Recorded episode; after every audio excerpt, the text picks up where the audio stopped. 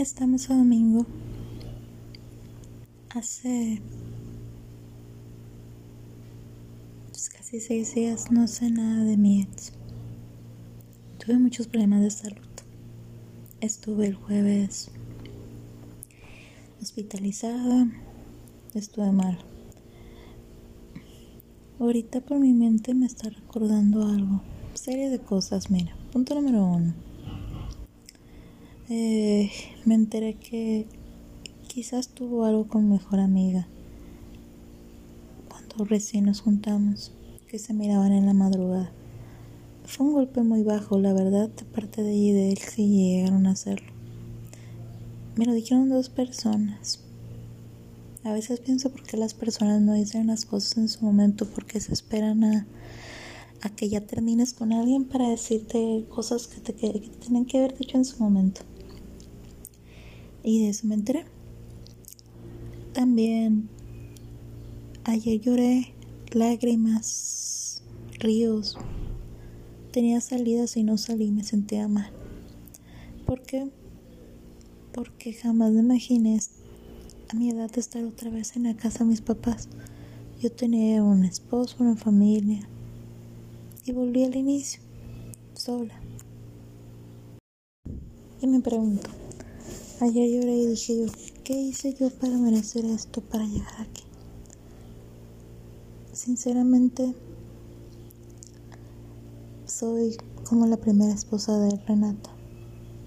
Ella era una mujer no tan atractiva, de muy buen corazón, que su familia quería, que trabajaba y trabajaba y trabajaba para los trabajos para que vivieran bien.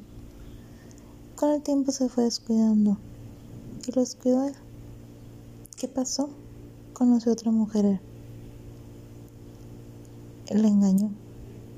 Estuvo con esa mujer. No voy a decir que esa mujer ella lloró, le habló, le dijo que lo dejaran pasar. Y así suplicó, se arrastró. Yo soy ella. Me convertí en una patética, mujer con sobrepeso,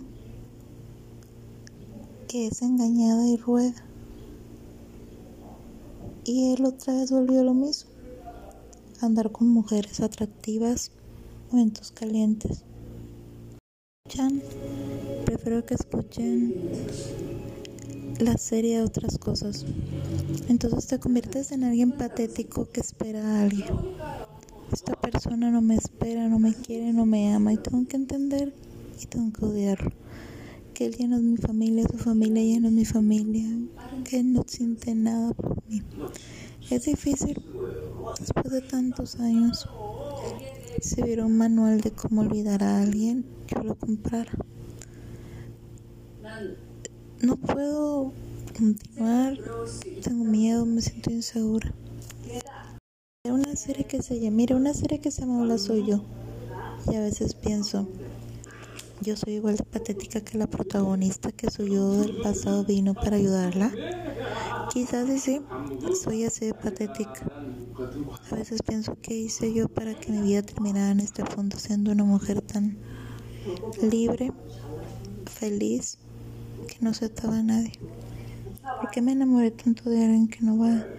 No voy a decir que no vale la pena, porque todo en su momento vale la pena. El problema es que te lastimen a como me lastiman.